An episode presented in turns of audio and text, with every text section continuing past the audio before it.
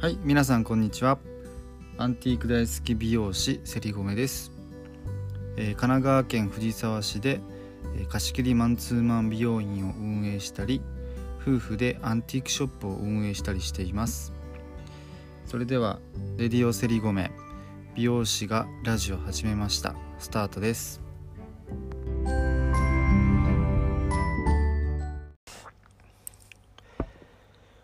はい、こんにちは、セリゴメです。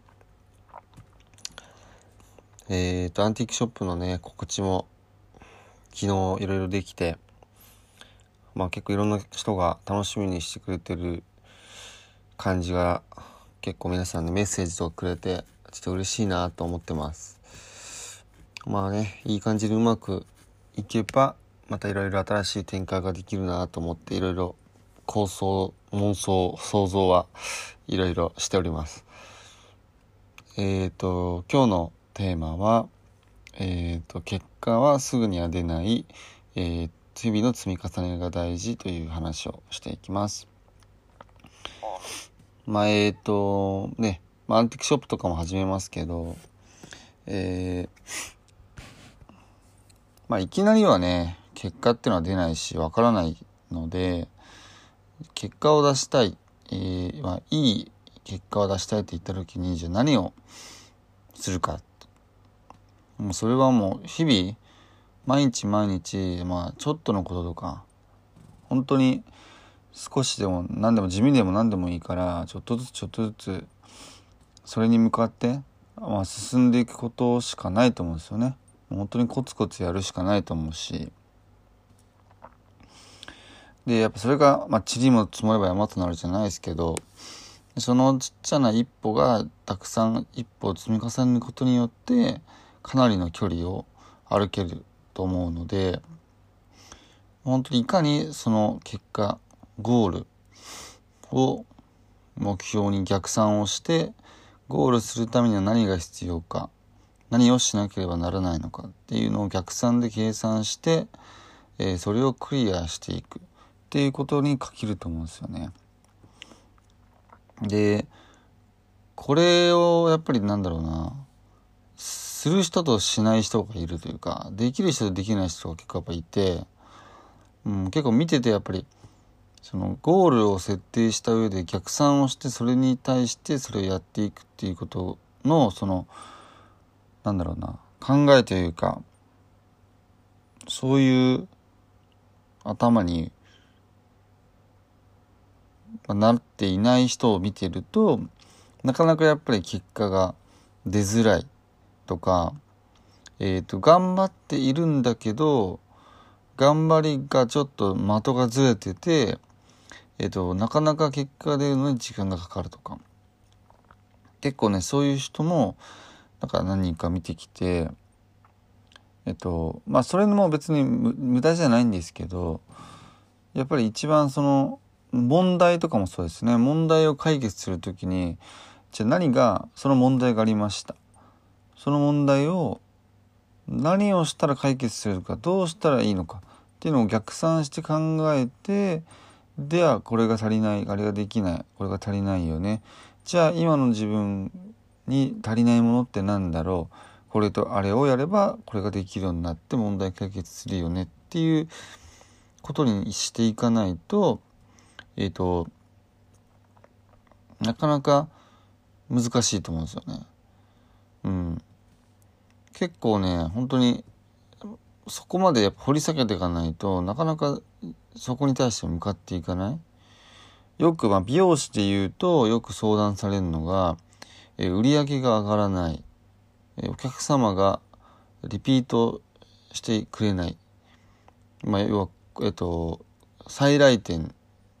にならないっていう話とか相談ってよく聞くんですけどでまあ話してても大体あこの子はお客さんすごくに人気出るんだろうなとかこの子ちょっとっていうちょっとというかなかなかお客さんつかないんだろうなっていうのはまあなんとなく話してても分かるんですけどあえて大体そういうとこに質問をするんですよ。じゃあなんで売り上げが上がらないの？とか。なんであのお客様がじゃあリピート再来店をなんかなかなかしてくれないんだろうねって話を質問をするとやっぱね大体もうね答えがねざっくりしてるんですよね。自分の頑張りが足りないからとか、えー、技術があんまり上手じゃなかったりするからとか。あと、えー、新規のお客様が少ないとかえー、となんだろうな他に、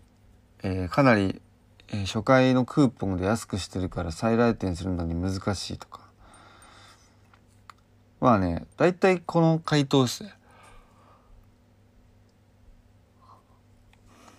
でもこれだとまあ大体そのクーポンのせいにしてるかまあなんか自分に何かしら足りないんでしょっていうスタンスでしかないんですよ。そうそう。だから自分がじゃあもっと分析していかないといけなくてあのじゃあどうすればそうなるか。じゃあ、えーと、そうするためには何が必要で、えー、例えばじゃあ技術が足りない。じゃあ何の何の技術が足りないのか。でじゃあそのお客さんが例えば再来店してくれたてないお客さんを分析した時にあ例え例えばですよ。例えばカットパーマパーマをかけるお客様の時に失脚が多いな。じゃあパーマが原因があるわけじゃないですか。じゃあパーマの原因って何だろうなと思ったら例えばじゃあ仕上がりがえっ、ー、と予想予想じゃないや。お願いした仕上がりになってないとか、えー、例えばえ、ー、とお客様が家帰った時の再現度が低いとかまあそこまでいろんなところがありますよね。だったらそれをクリアすればあの再来店していただけるじゃないですか。うん。例えばじゃあ技術的なところで見当たらない。じゃあどこだろう？じゃあ接客かな？じゃあ接客はどういうふうにしてるだろう？あこう自分は例えば話すのが苦手でこうちょっと黙って黙々とやっちゃったな。と思うじゃないですか。でも別に喋ん喋んなきゃいけないっていうわけではないんですけどじゃあ喋らない喋れないからどうするかっつったらじゃあ最初と終わりはしっかり笑顔であの話を話とか挨拶とかをしてで施術中はちょっとこう黙っててもまあ表情はその真顔で怖い顔してずっとやるんじゃなくてあの柔らかい表情でやるとか。なんかもっとこう掘り下げていろいろ考えられると思うんですよね。これはまあいろんなあれによねあれによっても変わってくるし多分野球とかサッカーとかバスケとか、まあ、スポーツもそうだと思うんですよね。うん。大谷翔平君だってそれやってるし。うん、自分はこれ今年の目標はこれだじゃあこれをするためには自分何が足りない？具体的に考えてなんだっけな阿弥陀なんとかっていう表があるんですよね僕もやってるんですけどそう中心に、えっと、正方形を作ってその中にまた、えー、正方形を9個に分けるんですよ。で自分の一番でかい目標を真ん中に書いてそれをするためには何が一番足りないかっていうのを足りないものをカテゴリーをまず書くんですよね。あと残りの8個に。でその8個をまた、えーと、その四角の、と周りに書くんですよ。9個あと9個マス8個マスで8個の正方形で全部9個マスにしてで全部そのカテゴリーのを真ん中にまた書いていくんですよね。でさらにその周りの残りの8個に詳しくもっと細かくじゃあこのカテゴリーをクリアするために何が必要かっていうのを8個書くんですよ。そうそうするとだいぶ具体的に自分のやらなきゃいけないことっていうのが分かってくるのであのめちゃくちゃおすすめですそれは。えっ、ー、と、僕も毎年やってます。毎年、年明け、必ず自分の目標、年内の目標を立てて、その表を作るんですけど、もう絶対可視化されるし、書いたから忘れないし、何回も見直せるんで、もう絶対忘れないから、まあ、すごいおすすめですね。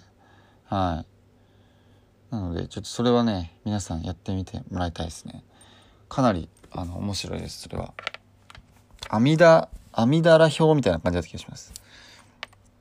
はいなのでえっ、ー、といきなり上手にならないので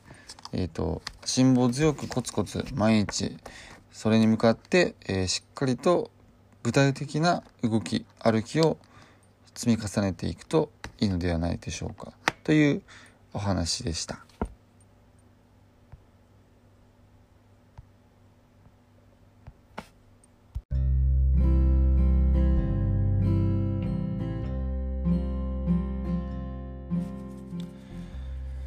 ということで、えー、今日は、えー、結果はすぐには出ない毎日のコツコツの積み重ねが大切という話をしました。えっ、ー、とまあねアンティークショップはもう少し始まりますので最後の追い込みを頑張ってやりつつ、まあ、しっかりとねもう美容院の方もありがたいことに毎日本当に、えー、満席となってかなり忙しい感じになってるので本当に一人一人のお客様を、まあ、大切にまあ、忙しい時こそ丁寧かつ、えー、綺麗に最高の、えー、クオリティでお客様を返すということを意識して、ね、お客様の笑顔を見れるように今日も一日頑張りますので、えーと、皆さんも、えー、素敵な一日をお過ごしください。またね